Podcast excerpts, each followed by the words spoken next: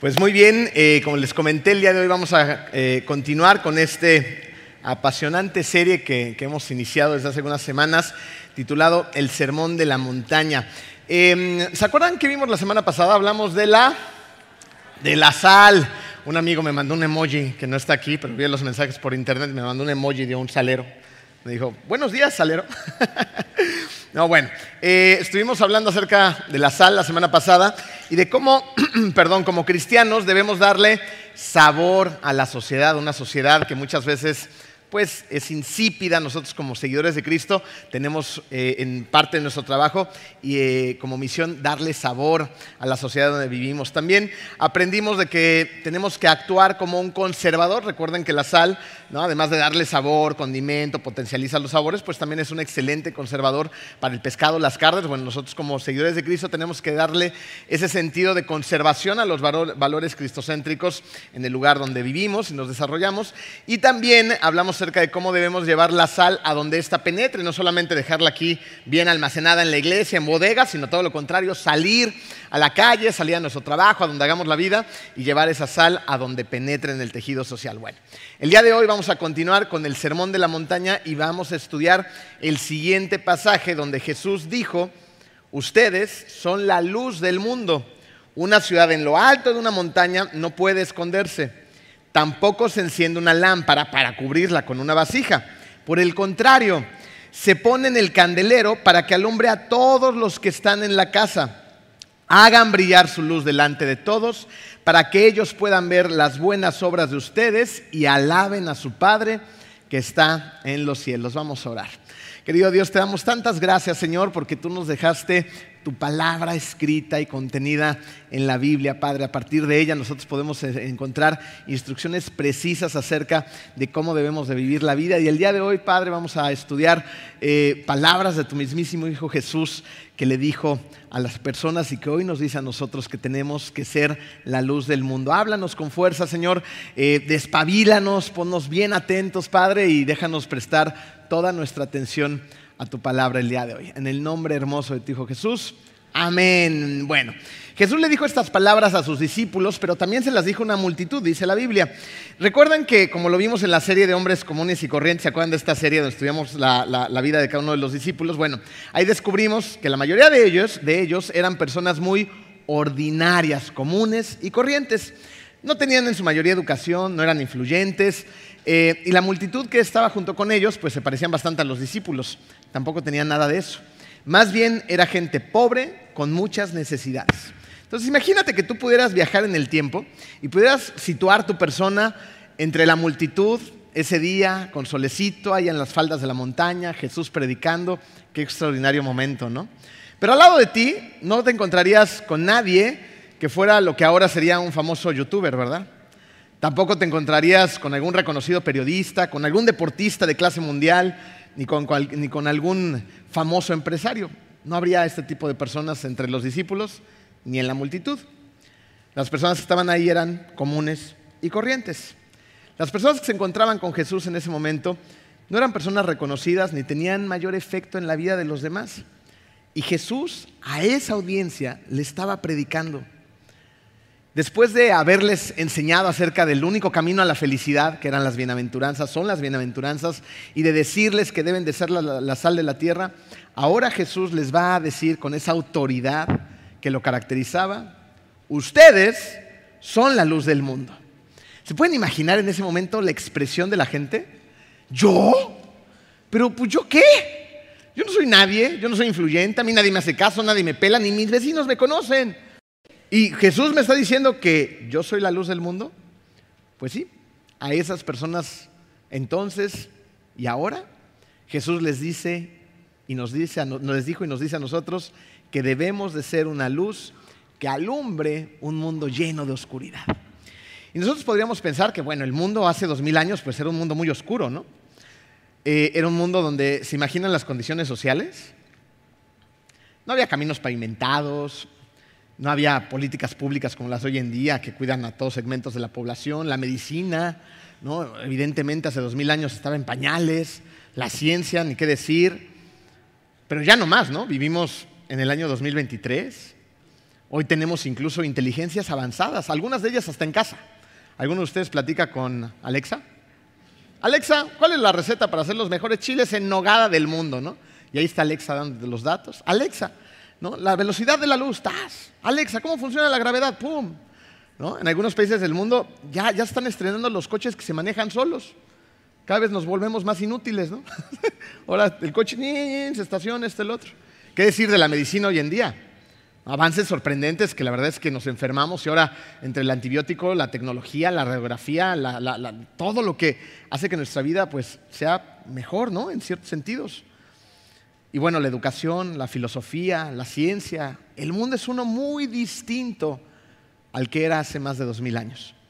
Y bueno, con todo esto, pues deberíamos de, pensar, bueno, entonces, pues hoy en día deberíamos de vivir en una época de iluminación tecnológica, ¿no? Donde tengamos mucha más sabiduría y más tiempo para tener con, con Dios, con los seres queridos. Pero no es así. Pablo lo sabía y esas palabras de aquel entonces siguen haciendo eco en nuestra realidad. 1 Corintios 1:20 dice Pablo, así que, ¿dónde deja eso a los filósofos? a los estudiosos y a los especialistas en debates de este mundo.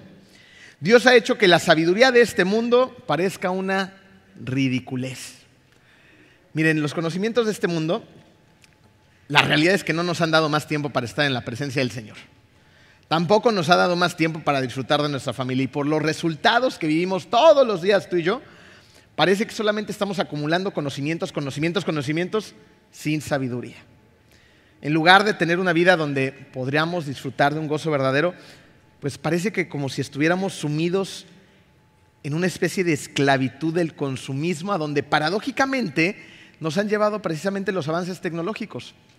Después de la pandemia, ya ven que los eh, estadounidenses estudian todo y nosotros no estudiamos nada acerca de cifras estadísticas. Bueno, ahí están los americanos haciendo preguntas, encuestas, y le preguntaron a, los americanos eh, que cuántas veces veían su celular en un día. ¿Cuántas veces creen? ¿Unas 50? ¿Un poquito más? Más, absolutamente. ¿Unas 100? ¿200? 354 veces al día. Cuando yo estaba leyendo esa, cifra, dije, eh, ¿no seré yo uno que encaje en la estadística? No, estamos, estamos ahí. Hay muchas cosas maravillosas que hacen nuestra vida mucho más fácil, ¿no? ¿Quién no pide que el Uber, que la comida, que, esto, que el otro, información, noticias, notas, notas que haces tú, despertadores? Bueno, lo utilizamos de tantas cosas, pero estamos tan conectados que estamos bien desconectados del resto de la gente, que estamos bien desconectados de nuestro Dios. Entonces, la iluminación de esta era, pues, ha traído asombrosos avances que han hecho nuestra vida más cómoda, pero al mismo tiempo, pues, nos hemos desconectado de Dios y de las personas. Y existe un estado generalizado de insatisfacción, ¿no es así? De vacío. Es como si viviéramos una época de tremenda iluminación tecnológica que nos ha sumido en una tremenda oscuridad relacional. Y es ahí, justo ahí donde Jesús nos dice que tenemos que ser una luz en un mundo donde abunda el conocimiento científico, donde hay un montón de corrientes filosóficas y donde el exceso de información ha creado una profunda confusión. Ahí tenemos que ser luz. En un lugar donde nuestra sociedad moderna ha cambiado la sabiduría de Dios por el conocimiento del mundo. Ahí nos dice Dios, sean luz. Eh, hace un tiempo tuve una de esas pláticas donde debaten tu fe. ¿Han tenido esas pláticas? Llega alguien que es ateo y está duro y dale, duro y dale. Y a ver, ¿y por qué esto? ¿Y por qué lo otro? Y ahí estás tratando de responder de la mejor manera. Bueno, esa persona eh, me cuestionaba y, al final me decía, pero es que, ¿cómo puedes creer en eso? ¿no? Y me lo decía con un tono de ironía y sarcasmo. O sea, ¿cómo? Como si yo fuera un tarado mental. Eh, después de que expuse mis puntos de la mejor manera en la que pude, él seguía debatiéndome. Y al final traté de darle un consejo pues, bastante práctico. Ya la verdad es que ya no tenía mucho que decirle. Cuando hablas con gente que no quiere escuchar, pues no escucha. ¿no? Terminé diciéndole, el seguir a Cristo funciona. Cambió mi vida por completo, cambió la vida de mi familia por completo y he sido testigo de cómo el creer en Cristo en las personas transforma la vida de los demás por completo. Esa persona hoy en día sigue batallando con su fe, pero he visto, también he sido testigo de cómo Dios no se rinde y cómo Dios sigue llevando una y otra y otra persona para que sean una lámpara que ilumine su alma. O sea, Dios sigue tocando la puerta de su corazón a través de las lámparas que ha dejado en esta tierra. Lo que nos lleva al siguiente pasaje, perdón, a continuar con el pasaje que estamos estudiando. Después de decirles que son la luz del mundo, Jesús va a decir, una ciudad en lo alto de una montaña no puede esconderse. En un reto vamos a, concentrarnos en eso, ahorita vamos al versículo 15. Tampoco se enciende una lámpara para cubrirla con una vasija. Por el contrario, se pone en el candelero para que alumbre a todos los que están en la casa. Lo cual, lo cual nos va a llevar al inciso A de tu programa, que dice, no escondas tu luz. Si se dan cuenta, eh, tengan cuidado los que van llegando y vean su lugar o congélense ahí, tantito, porque estamos apagando las luces.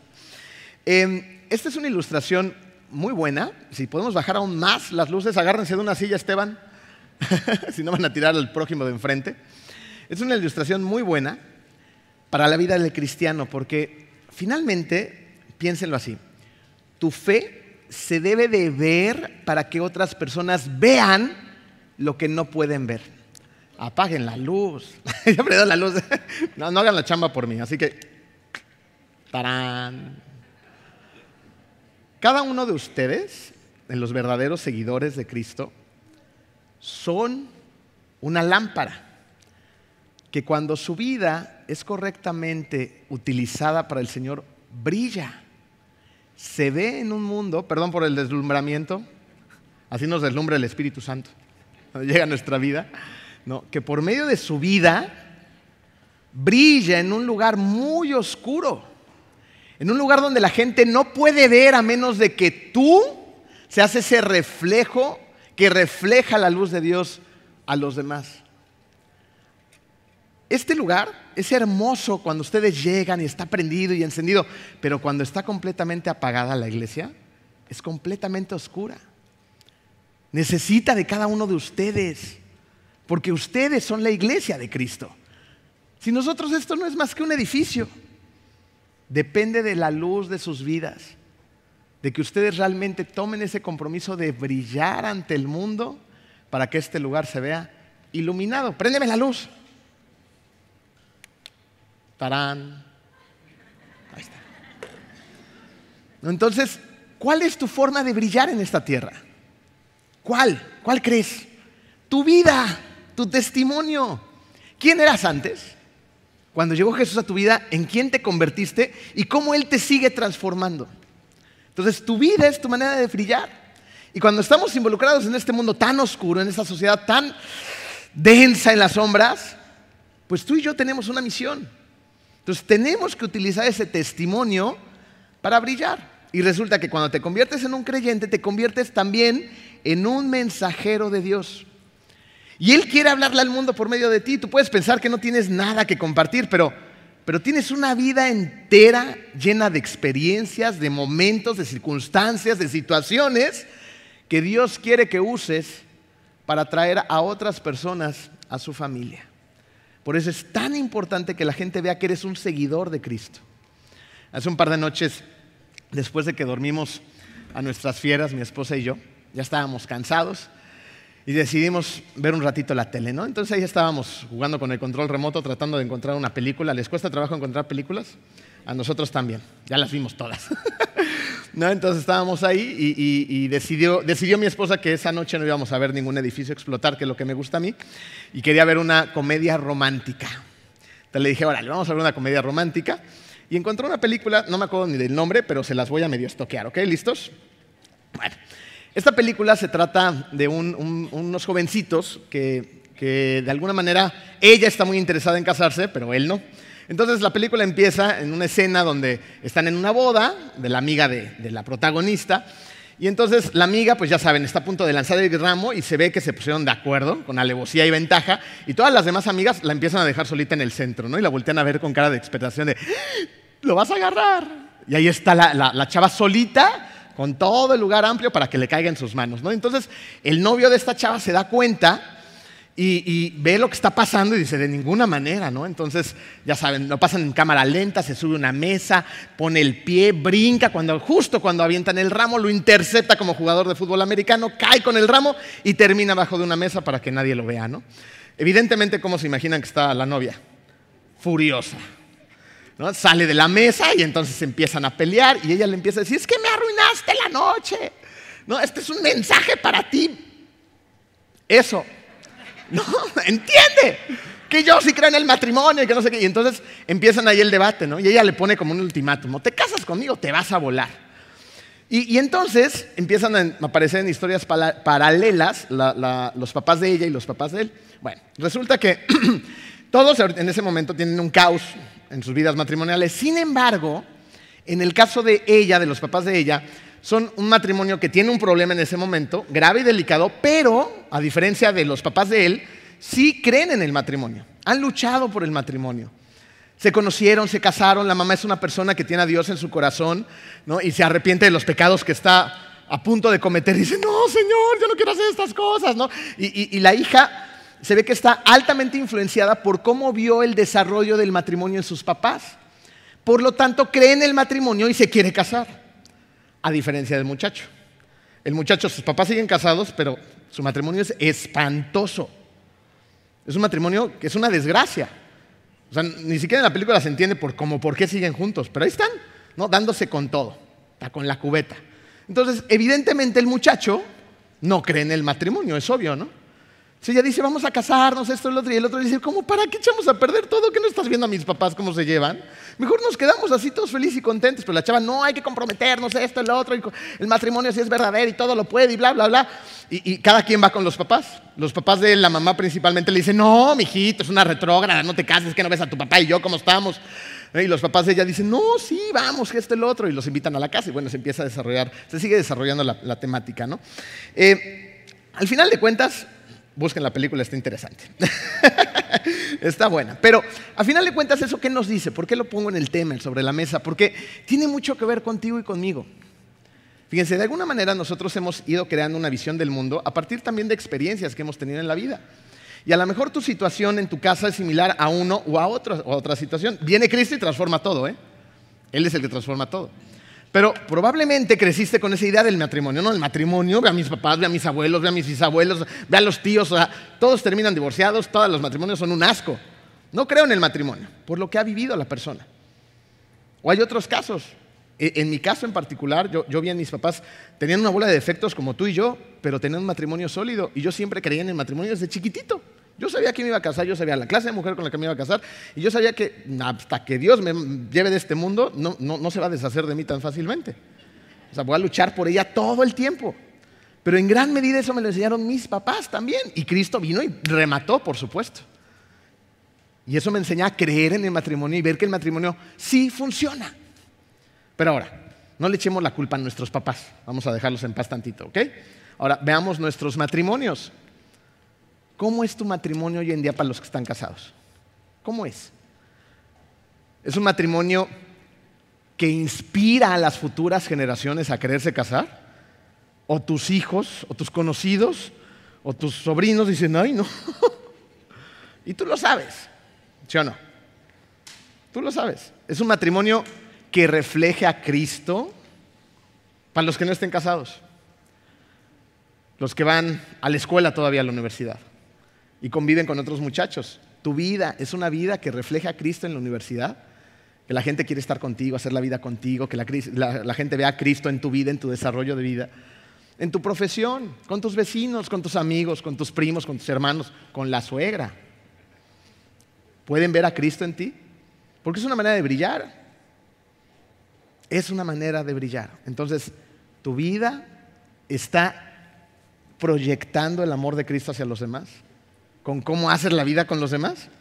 O sea, finalmente, ¿cuál es el mensaje que envías acerca de Jesús con tu vida en todas las áreas de ella?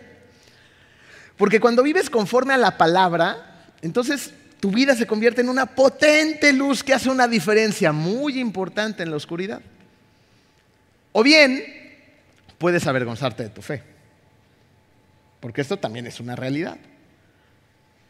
Entonces, puedes ser de esos cristianos que aquí son supercristianos salen y pues llegan a un ambiente donde no hay cristianos y entonces se avergüenzan de su fe, se esconden, ya no proclaman su fe, ya cambian el lenguaje, se acoplan, por, lo que sea, ¿no? Puedes tener 20 mil pretextos, por miedo, por presión, por pena, por vergüenza, por, por lo que sea. Pero entonces te empiezas a acoplar al mundo y entonces, ¿qué crees que pasa? Pues dejas de brillar. Así de fácil y sencillo. Te conviertes en parte de la oscuridad.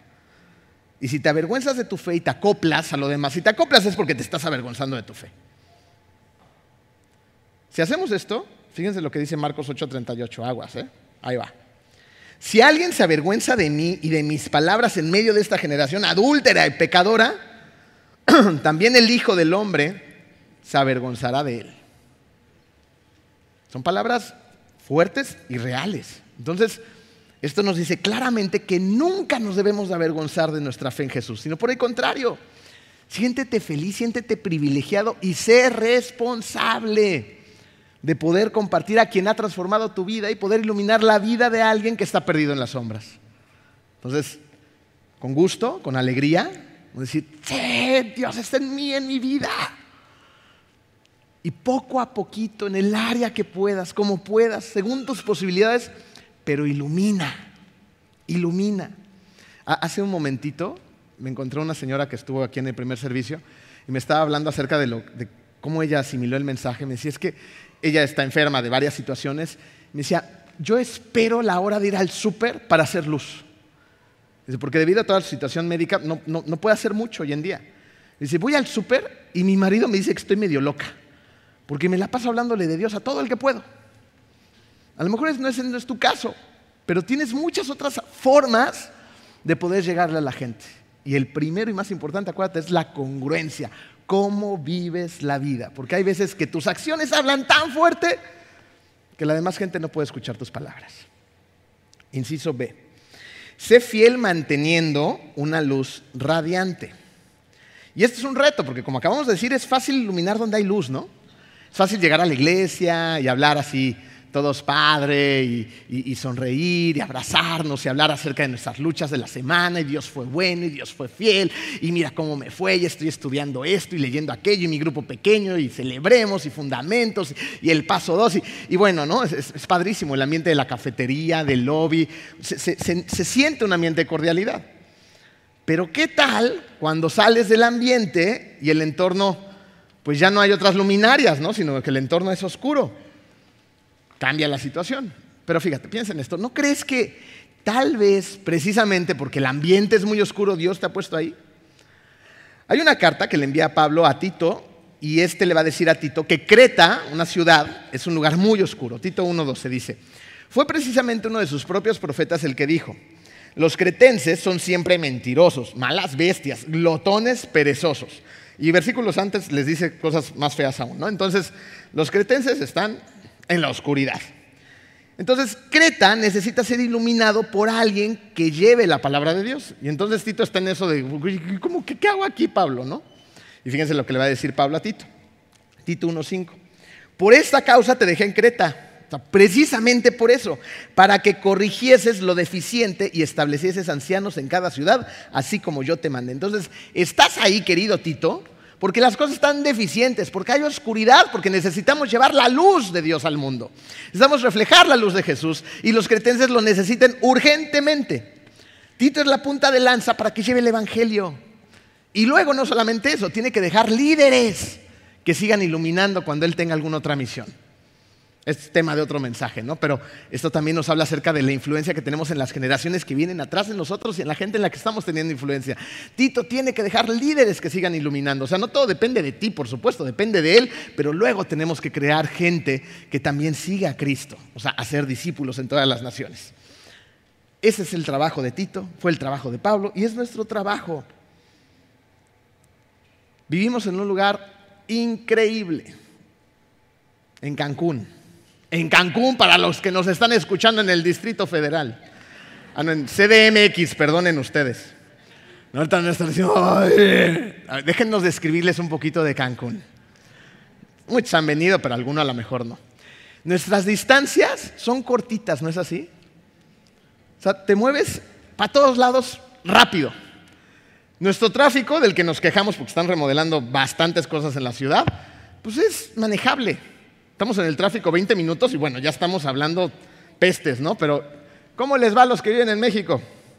20 minutos y de aquí a la esquina, ¿no?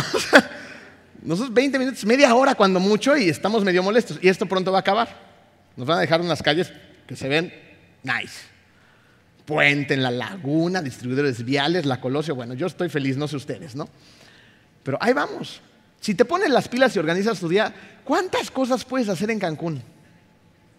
¿Cuántas? ¿Alguien de ustedes viene de la Ciudad de México? ¿Puebla, Querétaro, Guadalajara, Monterrey? Bueno, ¿cuántas cosas puedes hacer allá? Si una te queda de un lado y otra del otro, bueno, si bien te va una, ¿no? Y aquí puedes tener 10 cosas que hacer en un día y hasta llegas a tu casa y llegas a gusto para comer, si te organizas bien. Playas. ¿Qué onda con las playas?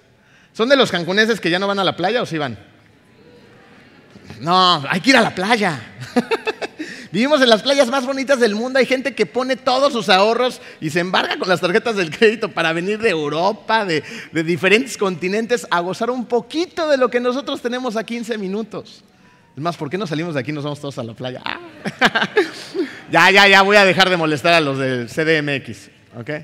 tenemos unas playas maravillosas. Punta Norte, Isla Mujeres, no, el, show de Escaret, el show de la noche, ¿lo han visto? Es un alucine por completo. Nuestros cenotes, lagunas, cocodrilos, tiburones, delfines. No, no, no, no, no, no, vivir en Cancún es una delicia. Nomás no dejes los pies colgando en ningún muelle en la laguna, por favor. Pero es una delicia, ¿no? Somos muy privilegiados de vivir aquí. Pero, esas son las cosas buenas. También tenemos cosas malas a nivel de valores sociales, a nivel de lo que sucede en Cancún, es, oscuro. Pues son las cosas maravillosas, pero ¿qué tal los valores de la sociedad? Fraudes, extorsiones, derecho de piso, secuestros, asesinatos, embolsados, persecuciones. ¿Se acuerdan hace un par de años que nos tuvimos que meter en las casas porque andaban con granadas en la Tulum? Y metralletas con todos los policías persiguiendo a los malos? ¿Qué pasó? ¿En, qué momento nos pasó eso? Eso lo veíamos en otros países, luego en México, pero en, nuestra ciudad. Yo me acuerdo cuando llegué a Cancún, eran de esas historias como en Mérida, ¿no? Que en Mérida, la verdad es que qué bárbaros, todavía hay lugares así. Pero podíamos dejar la puerta abierta, las bicicletas en la entrada y nadie, no pasaba nada. Y ahora tenemos que andar viviendo todos en residenciales porque ya no andas tranquilo.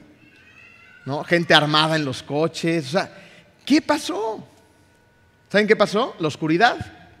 La oscuridad no descansa, la oscuridad no deja de trabajar, la oscuridad trata de meterse en todos los rincones de la vida de cada uno de nosotros, de nuestra ciudad, de nuestras escuelas, de las instituciones, de los gobiernos. Allí está la oscuridad tratando de abrirse paso en la luz. Y yo no estoy seguro si Creta estuviera peor que nosotros, pero, pero de lo que sí estoy seguro es que aquí hay cristianos que iluminan, iluminan fuerte. Entonces tenemos un trabajo que hacer. Los que nos ven tienen un trabajo que hacer en donde quiera que estén. Tienen que salir a iluminar sus familias, sus escuelas, sus iglesias, sus trabajos, sus ciudades.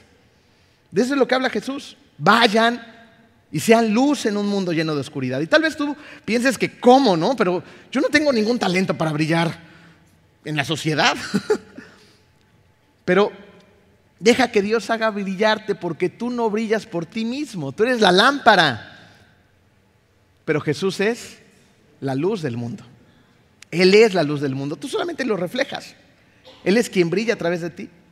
Así que no te estés preocupando por brillar con elegancia, ¿no? Digas, bueno, es que cuando yo me gradúe del seminario y haga mi doctorado, ¿no? En, el cristianismo, entonces, cuando lea por quinta vez la Biblia de tapa a tapa y pueda decirle un montón de versículos a todas las personas con las que me encuentre, entonces voy a compartir la palabra. Pues, pues no. La realidad es que con lo que tengas hoy estás listo. Con lo que tengas hoy, hoy hay experiencia en ti a través de lo que ha hecho Jesús en tu vida. Hoy, tienes muchas historias que contar y hoy puedes a través de ti proyectar el poder de Dios con lo que tengas hoy. Deja de pensar en ser un elegante candelabro, mejor piensa en ser más bien una lámpara dispuesta a iluminar. Eh, hace unos días fuimos a hacer ejercicio en nuestro agradable clima cancunense. También lo sufrimos, no todo es color de rosa. Y llegamos hechos unas sopas a la casa, ¿no? Con los niños, yo, mucho calor. Y entonces pues, Jenny apurándonos a todos, ya súbanse a bañar, bola de apestosos. Y ahí suben los niños corriendo y de repente baja uno, se asoma por la escalera, no hay agua. Yo, uy, ¿cómo que no hay agua? Ya era de noche y estábamos empapados en sudor. Eh, eh, entonces, en su casa, la cisterna está al lado de un pasillo y la cisterna hay un foco pero muy lejos que lo tapan varias estructuras. Entonces, donde está la cisterna casi no se ve nada. Y además yo soy un plomero muy inútil. Entonces allí iba a tratar de arreglar lo del agua y eh, era de noche, yo ya no traía zapatos, andaba descalzo y, me di a la tarea pues, de ser el héroe de la casa, ¿no? como todo un hombre responsable. Tenía que salvar a mis hijos. Y no veía nada. Y yo no sé si en sus casas tengan estas cochinas tapas que les ponen a las cisternas de puro concreto, con un fierrito así de chiquito, están destinadas a hacerte daño. Las fabrican como para que te rompan los dedos, ¿no? Estaba yo en un espacio reducido, sin zapatos, sin ver nada, y no podía además, y me estaba costando trabajo. Al final de cuentas me las ingenié y, Dios es bueno y volvimos a, tener agua, ¿no? Pero fíjense, ¿cuál es el punto de esto? Que la oscuridad va a aprovechar los espacios sin luz o con poca iluminación para hacer de las suyas. Porque al estar haciendo ese tipo de cosas no ves bien y no haces las cosas bien. Y cuando no ves bien y no haces las cosas bien, corres riesgos. Te pones en peligro. Ahí estaba yo descalzo, imprudente, cargando una tapa que no podía cargar yo solo, sin luz. Ah, eso sí, con mi luz del celular, ¿no? Porque son esas lámparas para todo, ¿no? No ves bien, te pones en peligro y pones en peligro a los demás. Tenemos que ser esas luces que alumbran nuestros hogares. Y ese es tu trabajo. Llevar luz a donde no se ve que hay luz en la casa. ¿Sabes a veces dónde no hay luz en tu casa? En donde está tu esposa. Hombres, como líderes espirituales, tienen que llevar luz. Porque ustedes son los pastores de su casa. A veces en los cuartos de sus hijos son lugares muy oscuros. Tienes que ir y meter y a veces derribar la puerta o si es necesario quitarla y entrar a alumbrar esa habitación con la palabra de Dios. Tienes que alumbrar al vecino y al vecino, aunque te caiga mal. Pero tenemos que alumbrar. Por eso es tan importante que seamos fieles manteniendo una luz radiante en cualquier lugar en donde estés. Y el lugar empieza en casa. Inciso C brillemos de manera colectiva. Dijo Jesús, ustedes son la luz del mundo. Una ciudad en lo alto de una montaña no puede esconderse. Una sola luz en una montaña es difícil de apreciar a lo lejos, ¿no? O sea, como que se alcanza a ver que por allá hay algo, ¿no? Pero ¿qué tal un conjunto de luces en la montaña? Un conjunto de luces tiene la capacidad de cambiar el entorno. ¿Saben dónde es muy fácil de apreciar esto? En la arquitectura. Eh, yo, he tenido el privilegio de trabajar aquí con personas que son especialistas en iluminación y, hemos tratado de echarle ganitas para que cuando ustedes vengan en la noche puedan ver en, nuestro jardín donde está el bautisterio un lugar agradable. Entonces vino un especialista en iluminación y, nos recomendó, tienen que poner reflectores aquí, reflectores allá, reflectores de esta forma así, apuntarlos de tal manera, iluminar las paredes para que se bañen con la luz, ¿no? Y, funcionó, porque tú vienes en la noche y la fachada se ve muy bonita, ¿no? Del bautisterio. Es un lugar donde se te antoja estar. Si tú vienes de día se ve diferente, pero si tú vienes de noche, la experiencia es distinta. ¿no? Y aquí estamos recortados de presupuesto, pero ¿qué tal en lugares donde le meten ¿no? toda la carne al asador con el tema de iluminación? O sea, de verdad vas en la noche y dices, wow, cambia por completo el lugar, cambia la atmósfera, cambia las sensaciones, la percepción, ¿no? las formas, todo lo que se ve es distinto. Y esto solamente sucede cuando se, hace una iluminación en conjunto, porque una sola luz pues ilumina. Es simple, sencilla y sirve, pero no de la misma manera. La luz en conjunto tiene la capacidad de cambiar el entorno por completo. Entonces, ¿qué tiene que ver esto con nosotros? Mucho. Porque cada uno de ustedes sí tiene un trabajo en esta tierra, sí son altamente utilizados cuando tienen un corazón dispuestos para modificar el entorno, pero ¿qué tal cuando trabajamos en conjunto? En conjunto como iglesia somos más fuertes, llegamos más lejos, extendemos de una manera más efectiva el reino de Dios. Eh, hace, ¿qué fue? El martes, miércoles, nuestro grupo misionero llegó a la Sierra Gorda de Querétaro. Déjenme platicarles un poquito de lo que han hecho y de lo que están haciendo nuestro grupo misionero. Ellos visitaron ya dos centros de rehabilitación donde compartieron la palabra y dieron consultas médicas.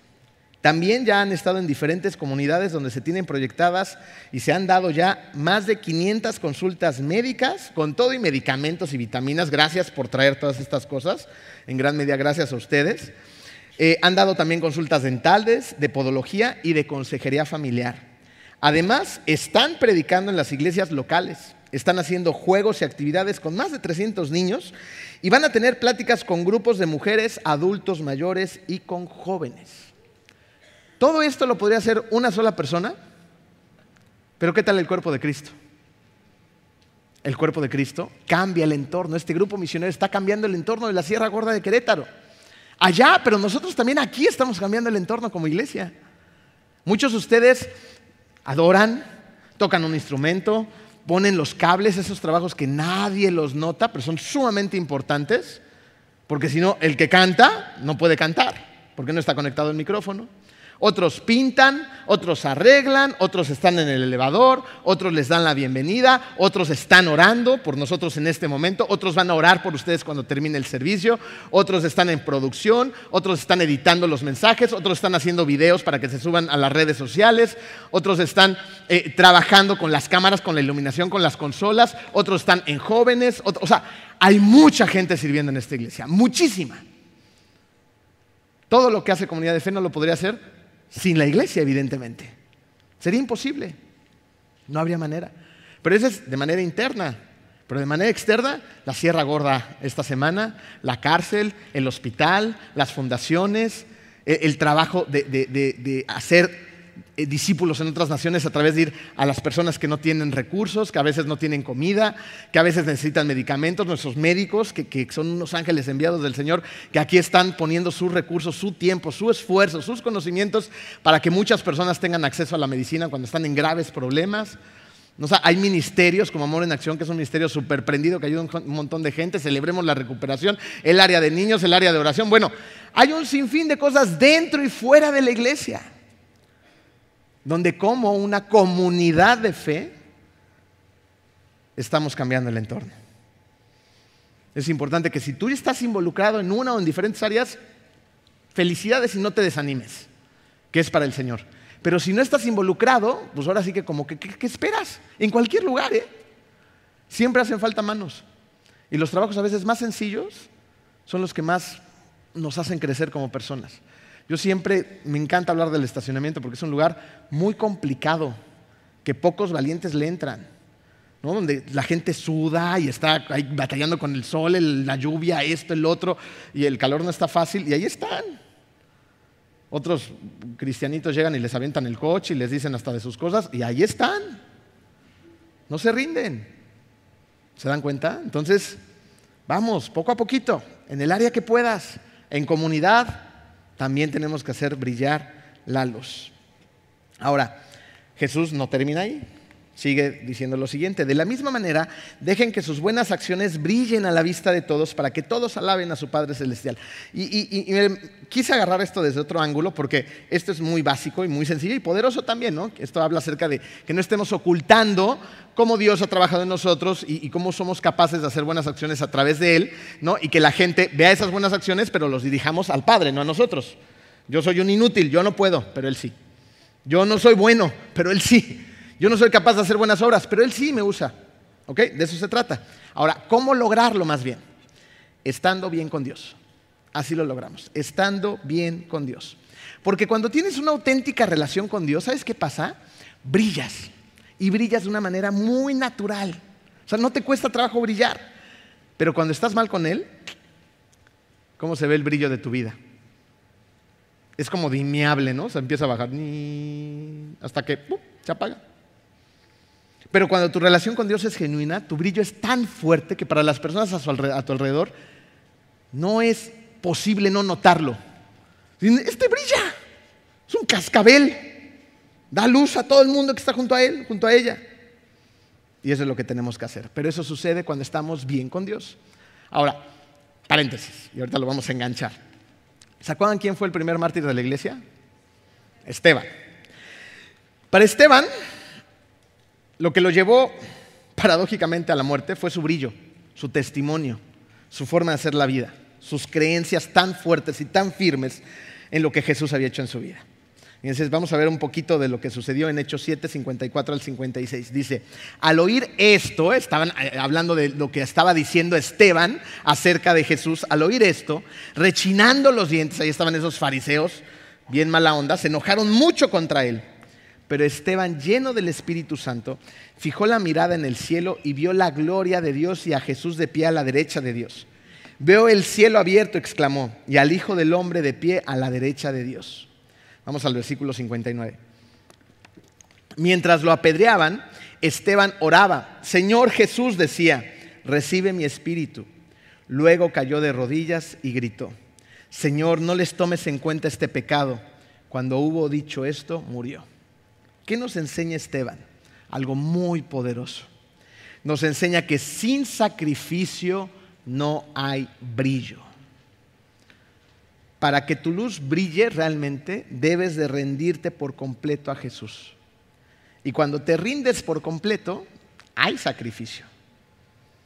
Una, una vela, un foco o incluso el mismo sol se va consumiendo poco a poco a causa de su brillo.